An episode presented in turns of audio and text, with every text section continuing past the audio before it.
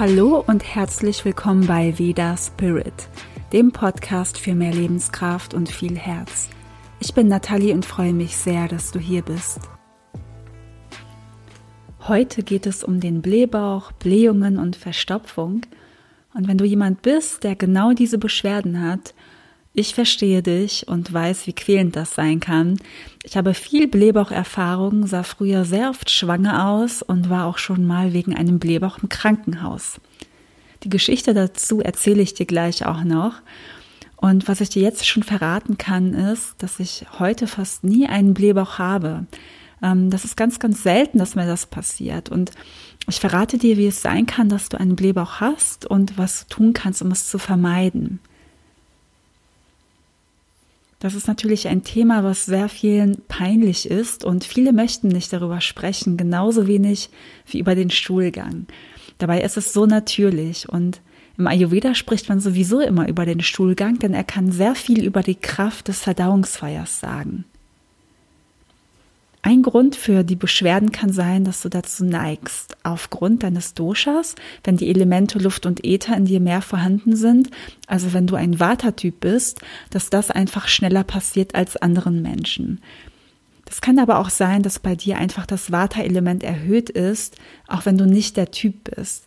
Aber wir neigen immer zu einer Erhöhung, wenn etwas im Körper sowieso von Grund auf stärker vorhanden ist. Und es können auch ganz einfache Dinge sein, wie zu schnelles Essen. Dabei kommt Luft in den Körper und diese Luft muss auch wieder raus. Stress und keine Aufmerksamkeit beim Essen, ein zu vieles Sprechen oder zu schnelles Sprechen. Das hört sich vielleicht erstmal komisch an, aber das kann sein, weil das auch alles das Water erhöht. Dann kalte Getränke. Stell dir vor, du gehst mit Freunden am Wochenende weg Du redest viel, trinkst vielleicht ein Cocktail, da muss noch nicht mal Alkohol drin sein. Es sind vielleicht Säfte, alles ist gemixt, das ist kalt und du redest und vielleicht hast du auch noch einen stressigen Tag gehabt. Und das zusammen kann auch das Water erhöhen. Was auch zum Blähbauch führen kann, ist schnelles Reisen, wie zum Beispiel mit dem Auto, Zug oder Flugzeug. Ich merke es vor allem beim Fliegen und strenge mich schon an, was dagegen zu machen, wenn ich im Flugzeug bin.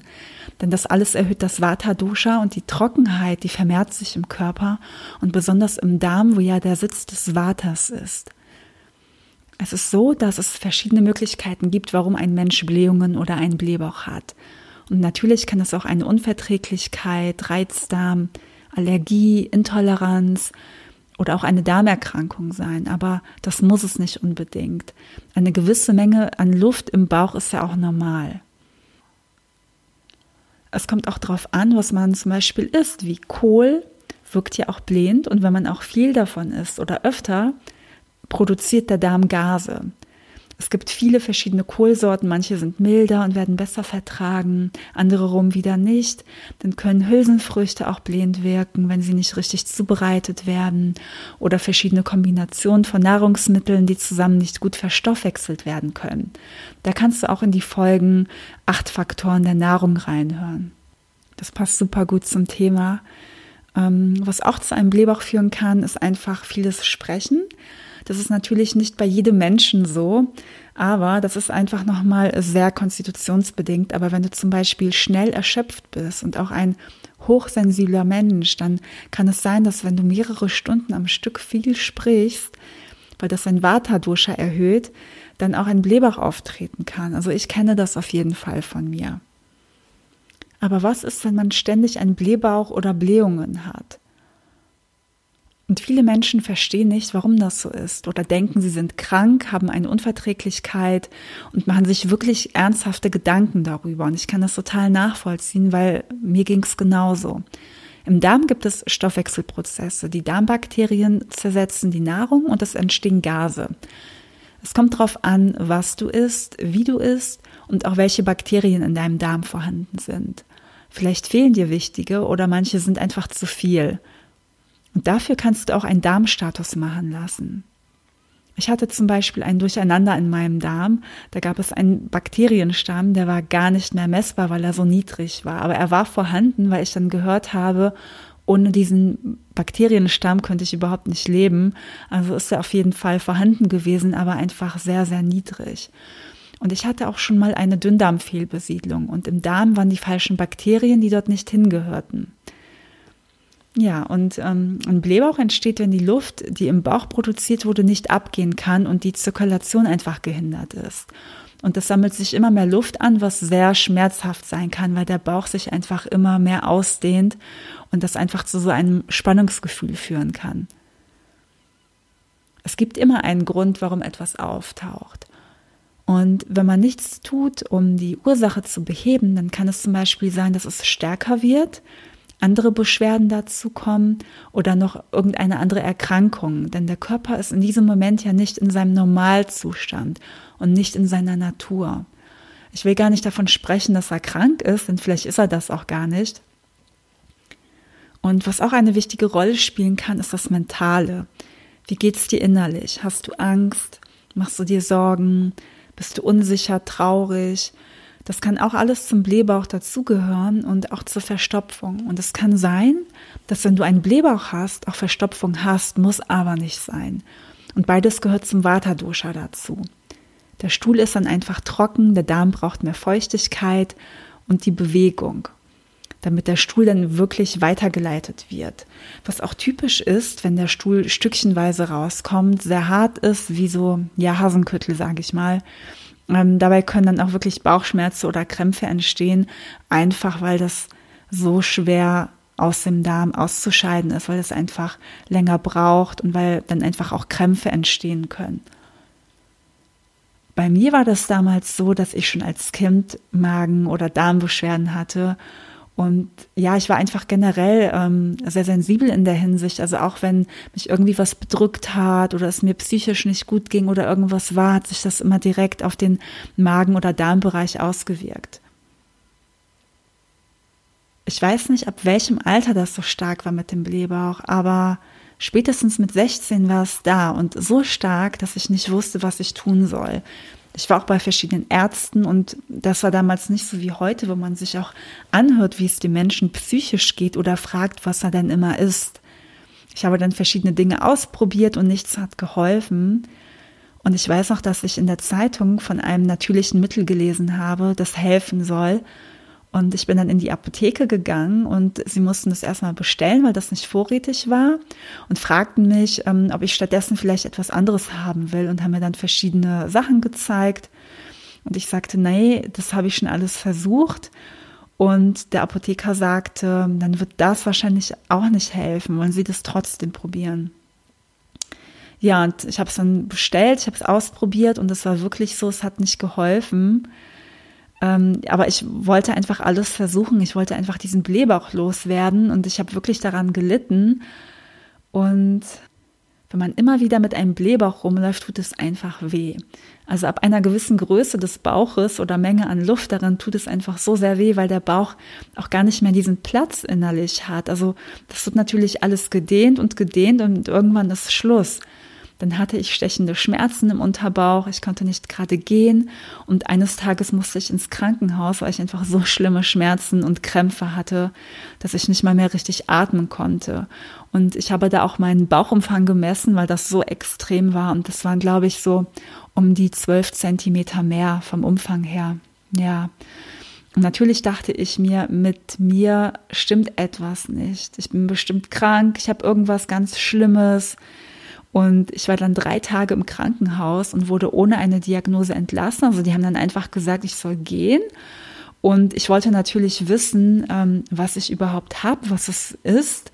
Und wollte aber erstmal mit einem Arzt sprechen. Dann habe ich immer nach einem Arzt gesucht.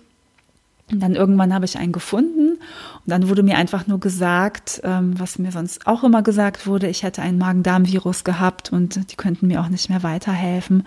Aber das war früher so typisch, dass ähm, bei so Magen-Darm-Beschwerden, egal welcher Art, immer gesagt wurde, das ist ein Magen-Darm-Virus. Also ich hatte theoretisch äh, zwei, dreimal im Monat ein Magen-Darm-Virus, weil ich irgendwelche Probleme hatte und hatte aber in Wirklichkeit ganz selten ein. Also es war fast nie ein Magen-Darm-Virus, es war immer irgendwas anderes. Ja, und dann kommt natürlich auch dazu, dass man sich Gedanken macht wegen der Kleidung. Welche Hose kann ich überhaupt noch anziehen? Welches Oberteil und so weiter? Weil es entweder schmerzhaft ist, weil es am Bauch drückt. Ja, oder weil es einfach nicht so schön aussieht, weil dann sieht man aus wie plötzlich schwanger, wenn man das auch gar nicht ist. Ja, und so hatte ich meine Phasen, wo es mal etwas weniger war, mal stärker. Und dann irgendwann habe ich herausgefunden, dass ich eine Glutenunverträglichkeit habe. Da sind aber wirklich viele Jahre vergangen. Und ich habe gedacht, das war bestimmt die ganze Zeit so. Das hatte ich vielleicht schon immer oder eine, ja, oder einfach lange. Das war es aber nicht, denn ich hatte immer wieder Phasen, wo es auch mal okay war. Dann hatte ich wieder Phasen, wo es total stark war. Ähm, wie eben schon gesagt, wo ich dann äh, angeblich äh, vielleicht zweimal im Monat ein Magen-Darm-Virus hatte. Ähm, ja, so war das bei mir. Und man kann durch verschiedene Unverträglichkeiten klar auch sowas haben. Das muss aber nicht sein. Was mir erst richtig geholfen hat, war Ayurveda und ich habe es nicht geplant, aber die Unverträglichkeit war wirklich komplett weg nach spätestens zwei Jahren. Ähm, und ich habe früher etwas anders gedacht als heute. Ich habe mehr das geglaubt, was man mir erzählte. Und ich dachte, ich darf das oder das nie wieder essen und wenn ich das weglasse, geht es mir gut. Und ich bin sehr froh, dass das zufällig so war, dass ich dann wieder gesund äh, wurde, weil das einfach diesen Glauben an die Heilung verstärkt hat. Und erst durch den Ayurveda habe ich mich selbst und meinen Körper besser verstanden. Das war jetzt ein Teil meiner Darmgeschichte. Ich hatte dann irgendwann noch ähm, andere Erkrankungen und auch eine starke Fructoseunverträglichkeit, dann auch noch eine Histaminintoleranz. Und heute kann ich alles essen, passe aber auf bei Zucker und ich will auch ja generell so wenig Zucker wie möglich essen, weil das einfach ungesund ist.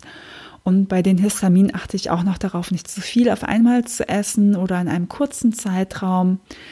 Das mache ich aber mittlerweile eigentlich mit fast allen Lebensmitteln. Also ich versuche wirklich eine gute Balance zwischen allem zu finden und sehr vielfältig zu essen. Und das tut mir einfach gut. Und wenn du gerne Ayurveda in deinen Alltag leicht und verständlich integrieren möchtest und es bisher nicht so richtig geschafft hast oder gerade Ayurveda sehr neu für dich ist, kannst du gerne an meinem 14-Tage-Online-Kurs teilnehmen, der schon am 8. Februar beginnt. Und die Anmeldung ist bis zum 7. Februar möglich. Und das ist wirklich der perfekte Einstieg. Und das ist ein E-Mail-Kurs. Also du bekommst täglich Mails, 14 Tage lang und tägliche Aufgaben und ja, auch diese Informationen, wie du wirklich sehr leicht und einfach diese ayurvedischen Tipps, die es so gibt, einfach umsetzen kannst und ein kleines Kochbuch dazu. Und das ist sowas wie ein Selbstlernkurs. Also wenn du mal einen Tag sehr stark eingebunden bist, macht das überhaupt nichts. Du kannst es ausdehnen, du kannst später anfangen. Aber du kriegst es ab dem 8. Februar zugeschickt. Und wenn du jemand bist, der schon gut eingestiegen ist und Ayurveda-Erfahrung hat und ja, vielleicht ähm, möchtest du auch noch mal viel tiefer einsteigen, für dich gibt es dann demnächst einen größeren Online-Kurs, der viel länger geht, wo es um eine starke Psyche, emotionale Balance, Stresssenkung und eine sehr gute Verdauung geht, wo ich in solche Themen wie heute noch tiefer einsteige. Und die Links äh, findest du in der Beschreibung und Jetzt erzähle ich dir noch, was du bei einem Blähbauch oder bei Verstopfung machen könntest, was helfen würde. Und wenn wir ein Problem haben, wollen wir ja wieder meistens was tun, damit es weggeht. Und das sage ich, glaube ich, ständig. Wir müssen natürlich auch schauen, warum es uns nicht so gut geht und schauen, woher kommt das. Bei mir damals, vor sehr, sehr vielen Jahren, hat das nicht so gut funktioniert. Ich habe es nicht verstehen können. Es waren auch noch andere Zeiten. Aber ich wollte auch wissen, was ist die Ursache natürlich. Du kannst jetzt schauen, wieso dein Tag abläuft, was du isst, wie du isst. Und das Einfachste erstmal sind die Nahrungsmittel an sich, aber auch der Lifestyle.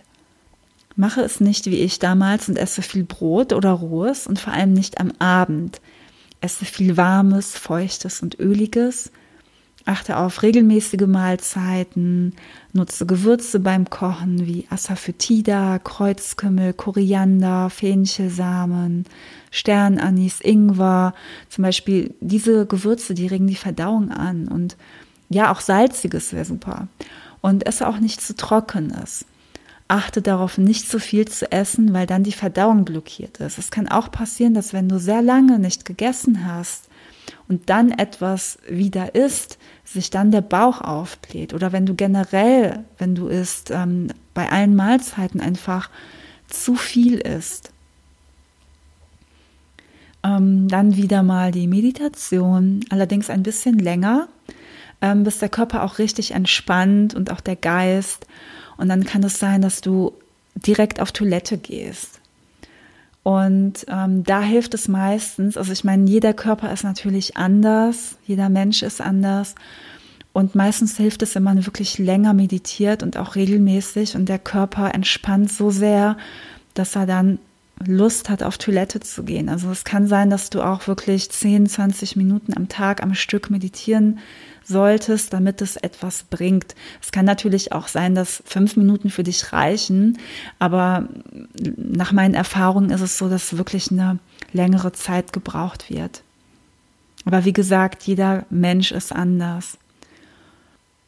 Und wenn du Verstopfung hast und länger nicht auf Toilette gehen kannst, also auch mal ein paar Tage nicht, dann hilft es sehr, sich einfach täglich immer zur gleichen Zeit auf die Toilette zu setzen und zu warten.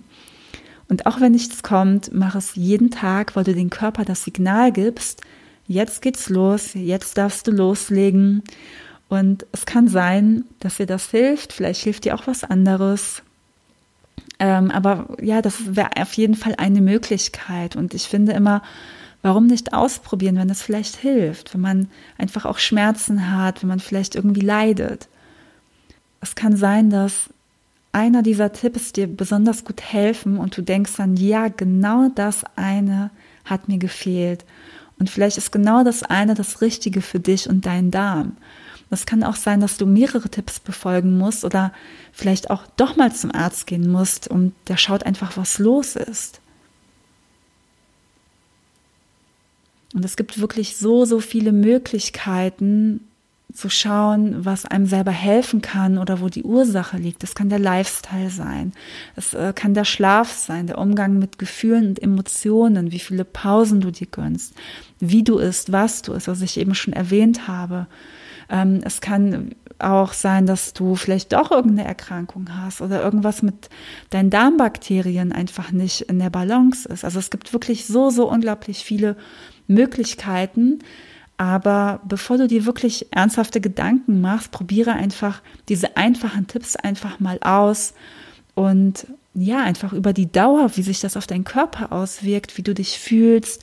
Und dann kannst du dich ja auch immer noch untersuchen lassen. Vielleicht hast du auch diese Erfahrung gemacht wie ich, dass es dir wirklich jahrelang erstmal schlecht geht. Und ich finde, wir müssen einfach so auch nicht leben. Wir können immer ja, schauen, dass, dass wir irgendwas finden, was einfach hilft. Und das das gibt es und jeder darf gesund sein, egal was er hat und egal welche Beschwerden da sind, egal welche Erkrankungen da sind.